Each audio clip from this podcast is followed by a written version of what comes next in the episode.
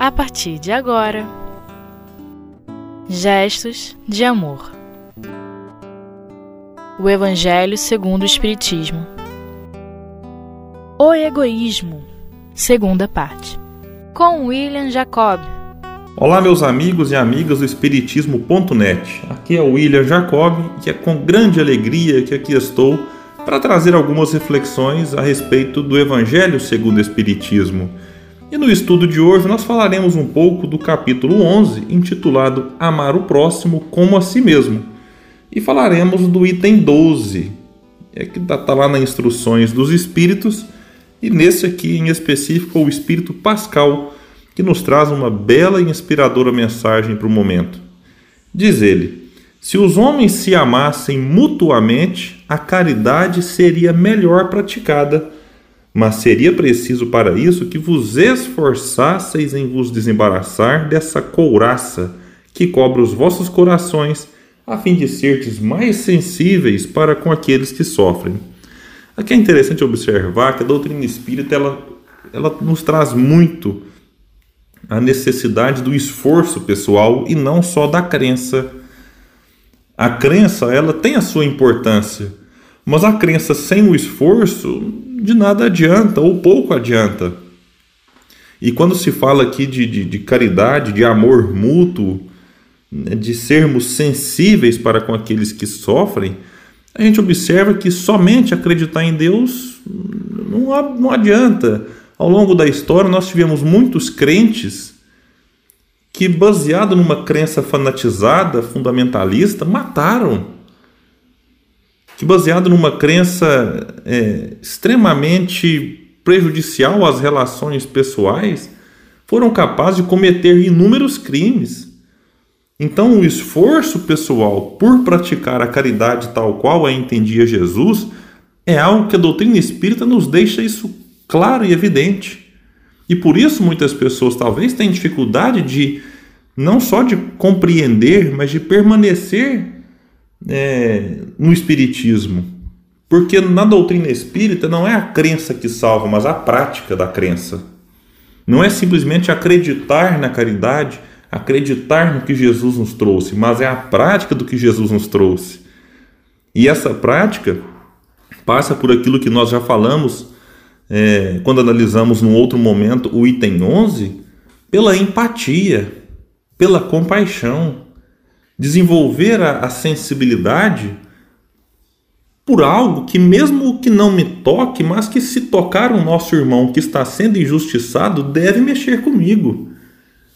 Enquanto eu gravo esse, esse estudo de hoje, eu estou, de certa forma, tocado pelo que aconteceu lá nos Estados Unidos com o George Floyd, em que um homem, é, é, por ser negro, a gente tem que analisar vários contextos, mas o que se diz até agora é que por ser negro, foi assassinado, asfixiado por um policial que já tinha outras tantas acusações é, por agressões, enfim. E aí a gente olha aquela cena e às vezes foca muito no policial. E eu vou chamar a atenção porque ele cometeu um crime, sim, cometeu, mas quantas pessoas naquela mesma cena não se viram comprometidas com a própria consciência? Os outros policiais que participaram da ação é, e que não fizeram nada para conter a atitude violenta daquele que assassinou George, eles também estão sendo arrolados agora como, como participantes de uma maneira indireta do crime. Mas e aqueles que passavam na rua e que nada fizeram? É bom lembrar que vários gritaram, pediram ajuda, pediram para que o homem parasse, mas outros passavam ali e se mantinham indiferentes àquela cena. Então, isso vem muito ao que está nos dizendo aqui a mensagem, que é desenvolver em nós a sensibilidade com aqueles que sofrem. E muita gente pode, diante dessa cena dos Estados Unidos, falar assim: ah, mas aquele rapaz ele, ele tentou passar uma nota, eu não sei se, se é, mas há uma versão agora, uma nota falsa no comércio. Tudo bem, ele cometeu um erro, mas será que por conta disso justificaria aquela atitude extremamente agressiva do policial? Então a gente precisa analisar essas questões é, e entender que tudo bem, se existiu um crime anterior, eu não estou dizendo que teve, né, eu estou apenas relatando a a possibilidade, o se existiu, ainda assim não justificaria a atitude violenta, porque o homem já estava ali algemado e rendido, e ainda assim não justificaria a omissão daqueles que, diante da cena lamentável e que nos emociona só de lembrar, é, não justificaria essa omissão. Então a caridade se impõe nesses momentos também, de pelo menos tentar fazer alguma coisa em prol daquele irmão nosso que pedia ajuda, que dizia não consigo respirar. Então, meus amigos, se manter indiferente numa situação dessa demonstra uma, uma frieza no nosso coração que não condiz com a caridade como Jesus nos ensina. Jesus se compadecia dos, dos injustiçados. Jesus se compadecia dos oprimidos. E aqui vai dizer, Pascoal, que a dureza mata os bons sentimentos. Olha como tá, né? Fala muito dessa cena que eu, que eu trouxe. O Cristo não se recusava. Aquele que se dirigisse a ele, quem quer que fosse, não era, não era repelido. A mulher adúltera, o criminoso, eram socorridos por ele. Vejam só a atualidade disso. Não temia jamais que a sua própria consideração viesse a sofrer com isso é o que a gente fala sempre: ah, mas o né, que, que os outros vão pensar de mim? Poxa, cada um pensa o que quiser. Se a gente estiver do lado certo, do lado do amor, da justiça, da caridade, da paz, pouco importa o que os outros pensarão a nosso respeito. Continua Pascal dizendo: Quando, pois, o tomareis como modelo de todas as vossas ações? Se a caridade reinasse na terra, o mal não teria mais predominância fugiria envergonhado, se esconderia, porque se encontraria deslocado por toda parte. Então o mal desapareceria. Ficai bem compenetrados disso.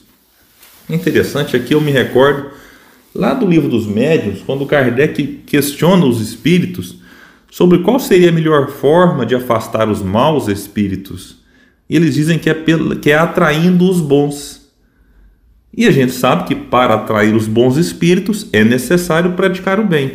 Então, olha como é que uma coisa vai se vinculando à outra, inclusive nisso que Pascal nos, nos trouxe. Na medida em que os bons espíritos se aproximam, os maus se afastam. Quer dizer que eles se convertem imediatamente? Não. Mas eles se afastam porque se sentem deslocados. Isso vale num sentido pessoal e vale num sentido coletivo quando o próprio Kardec vai descobrir no livro dos Espíritos né, de que o mal prepondera porque os bons são tímidos e o mal é audacioso, que quando os bons quiserem dominarão a terra. Por quê? Porque a prática da caridade, o amor, né, ele constrange o mal. O amor, de certa forma, é constrangedor. E aí o mal vê aquilo ali e fala: Poxa, eu não tenho espaço. E ele continua com o mal dentro de si, mas não encontra ressonância na sociedade e prefere, né, de certa forma, se esconder. Então é isso que muitas vezes nos, nos falta. É essa coragem de assumir a nossa bondade, de assumir o nosso amor para com a sociedade. E essa caridade, ela envolve muitas questões, porque se eu quero praticar a caridade, mas odeio o policial que tomou essa atitude, Aí eu estou me distanciando da prática da caridade, porque Jesus certamente não repeliria a justiça amorosa para com o policial que teve aquela atitude desregrada com o, o negro que fora morto, com aquela pessoa que fora asfixiada. Então a gente precisa entender e, e distinguir o crime do criminoso. No livro Luz Acima, a gente vai ter uma lição belíssima no capítulo 4, que a maior missão da virtude é eliminar o vício e amparar o viciado. Então eu não posso e não devo concordar com o crime, mas eu preciso amparar o criminoso, porque se eu desejo para o criminoso o mal que ele mesmo fez antes, nós entraremos numa roda de crimes é, numa sequência que não para. Então é necessário que se faça justiça terrena, sim, dando ao criminoso o direito de defesa, tudo como manda é, a lei, por exemplo, no Brasil. Embora a lei dos Estados Unidos seja um pouco diferente, até alguns casos defende a pena de morte, que nós espíritas não deveríamos defender em situação alguma. Mas é necessário trabalhar muito dentro de nós muito acima do que as leis terrenas mandam, o sentimento de compaixão e de compadecimento, principalmente pelo criminoso, porque aquele que sofreu o crime, né, mesmo que choca aos nossos olhos, já fora muito bem amparado pelo mundo espiritual, como nós observamos em várias e vários, vários e vários livros espíritas. Então nós faremos uma breve pausa e daqui a pouco retornamos com mais reflexões a respeito do capítulo 11, item 12 do Evangelho segundo o Espiritismo.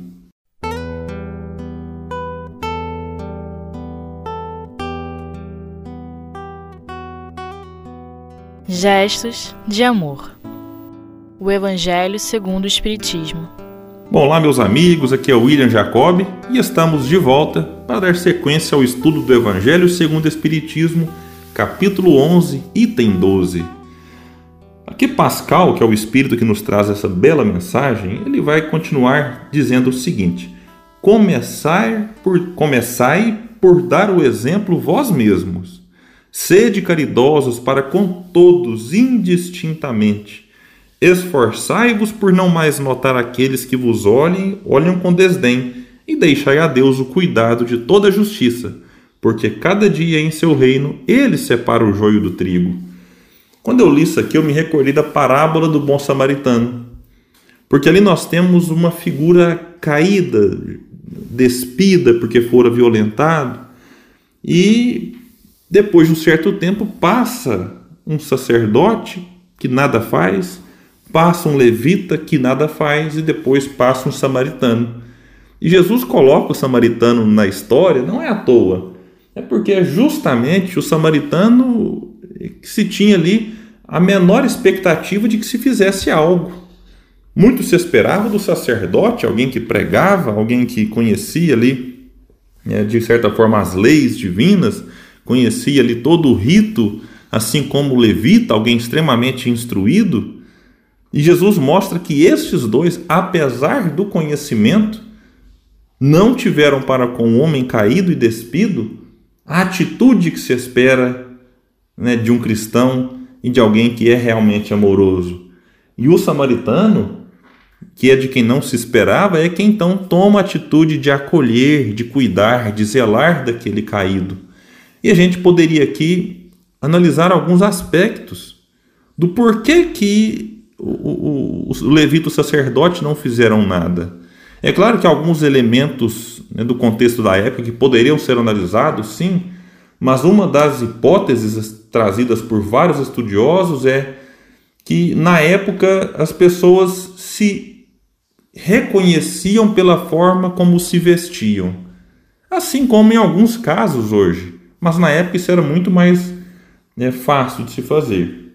Então, é, como o homem estava ali despido, ele, quem ele era? Ele poderia ser um sacerdote? Bom, talvez sim.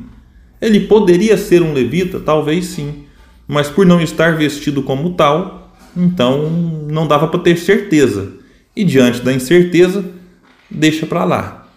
Particularmente, eu acredito que se o homem estivesse apenas caído, violentado, mas vestido como um sacerdote se vestia, eu duvido muito que aquele sacerdote da história não teria ali acolhido e feito o que devia ser feito no momento, assim como se ele estivesse vestido como um levita.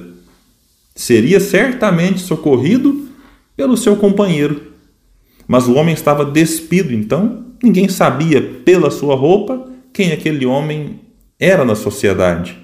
E o homem estava praticamente morto, não conseguia falar. Então aqueles que se aproximavam dele e perguntavam quem você é, encontravam como resposta apenas um silêncio.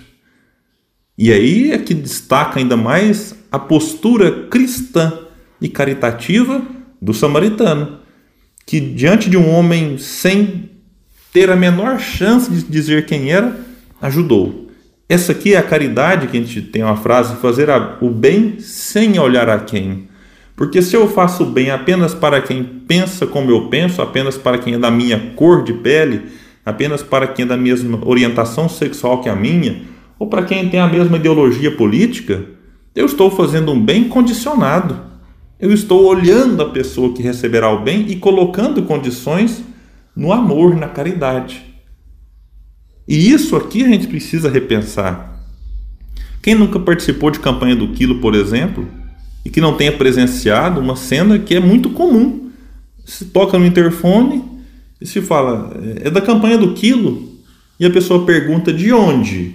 E quando se fala que é do centro espírita, muitas vezes, nem sempre, até porque a maioria das pessoas já tem uma compreensão correta do que é o espiritismo, muitas pessoas simplesmente devolvem de uma maneira muito ríspida, dizendo que não se tem nada. Isso quando não se fala algo né, mais é, até mesmo violento, a violência verbal, a violência na própria comunicação, que é uma forma de se fazer violência.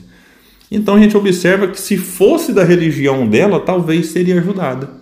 Mas e nós espíritas, será que não fazemos o mesmo? Será que quando algum irmão de outra religião bate na nossa porta pedindo ajuda, será que nós ajudamos? Será que nos eventos sociais, nos eventos beneficentes que somos convidados, será que aceitamos esse convite com a mesma empolgação que aceitamos quando é um evento beneficente espírita? Aqui em Uberlândia, por exemplo, nós temos muitas galinhadas, nós temos muitos é, bazares, e no nosso evento, eu posso dizer isso agora é, de uma experiência muito positiva nesse assunto, nos eventos beneficentes que nós do GELD fazemos, nós recebemos muitas ajudas de irmãos de outras religiões. Eu poderia até mesmo dizer que é boa parte da nossa ajuda hoje é vem da maior parte de irmãos que não são espíritas, o que é algo muito interessante. E a pergunta é: será que nós espíritas também ajudamos os eventos promovidos pela Igreja Católica, pelos evangélicos, pelos umbandistas? É apenas uma reflexão que eu deixo. Porque Pascal vai encerrar sua mensagem dizendo assim: o egoísmo é a negação da caridade. Então, o egoísmo em si não tem vida própria. Mas quando eu nego a caridade, eu estou me comportando egoisticamente. Ora, sem a caridade não haverá tranquilidade na sociedade. Há quem diga, inclusive, que não haverá paz enquanto tivermos fome no mundo. Puxa, é uma caridade material das mais sublimes, porque quem tem fome de pão, ele está querendo comer algo. E a gente observa, quando se trata de, de violência urbana, que há um aumento muito grande na medida em que a economia deteriora-se. Na medida em que há a desigualdade de renda, a violência urbana se faz presente. Quando a economia de um país melhora e a desigualdade social é reduzida, observa-se junto uma queda nos índices de violência. Então, olha, não haverá tranquilidade em sociedade sem a caridade, como vai nos dizer Pascal. Digo mais, nem segurança. Veja como Pascal é atual. Com o egoísmo e o orgulho que andam de mãos dadas, haverá sempre um caminho para o mais sagaz, uma luta de interesses onde são pisoteadas as mais santas afeições, onde os laços sagrados da família não são mesmo respeitados. Então, é importante a gente observar que o egoísmo tem alguns filhos, como a avareza. A avareza que, de certa forma, faz com que indivíduos acumulem muitas riquezas e a gente sabe que nesse acúmulo muitas pessoas deixam de ter acesso ao, ao básico, às necessidades mais essenciais. Então a lição de Pascal ela é extremamente atual e a gente precisa mais do que estudar, refletir e olhar para a própria sociedade e ver como isso ainda acontece em nosso meio e em vários outros países. É claro que a gente precisa tomar muito cuidado para né, não cair no extremo, né, no extremo até mesmo, de certa forma, é, de, de, de violência íntima, em que desenvolvemos por conta disso o ódio mas sem perder a indignação. Eu acho que a indignação faz parte é, daqueles que querem um mundo mais justo, um mundo mais igual, mas com muito cuidado para que a nossa indignação não se transforme em ódio e em violência. Então, meus amigos do Espiritismo.net, eu agradeço a oportunidade, convidando a todos né, que continuemos os estudos, mas, sobretudo, continuemos interiorizando esses estudos para que eles se transformem, como Pascal nos chama a atenção, em prática. Como ele nos disse aqui, quando, pois, nós tomaremos Jesus como modelo de todas as nossas ações? É com essa pergunta que eu me despeço, desejando muita paz e que o Mestre nos envolva e nos inspire sempre.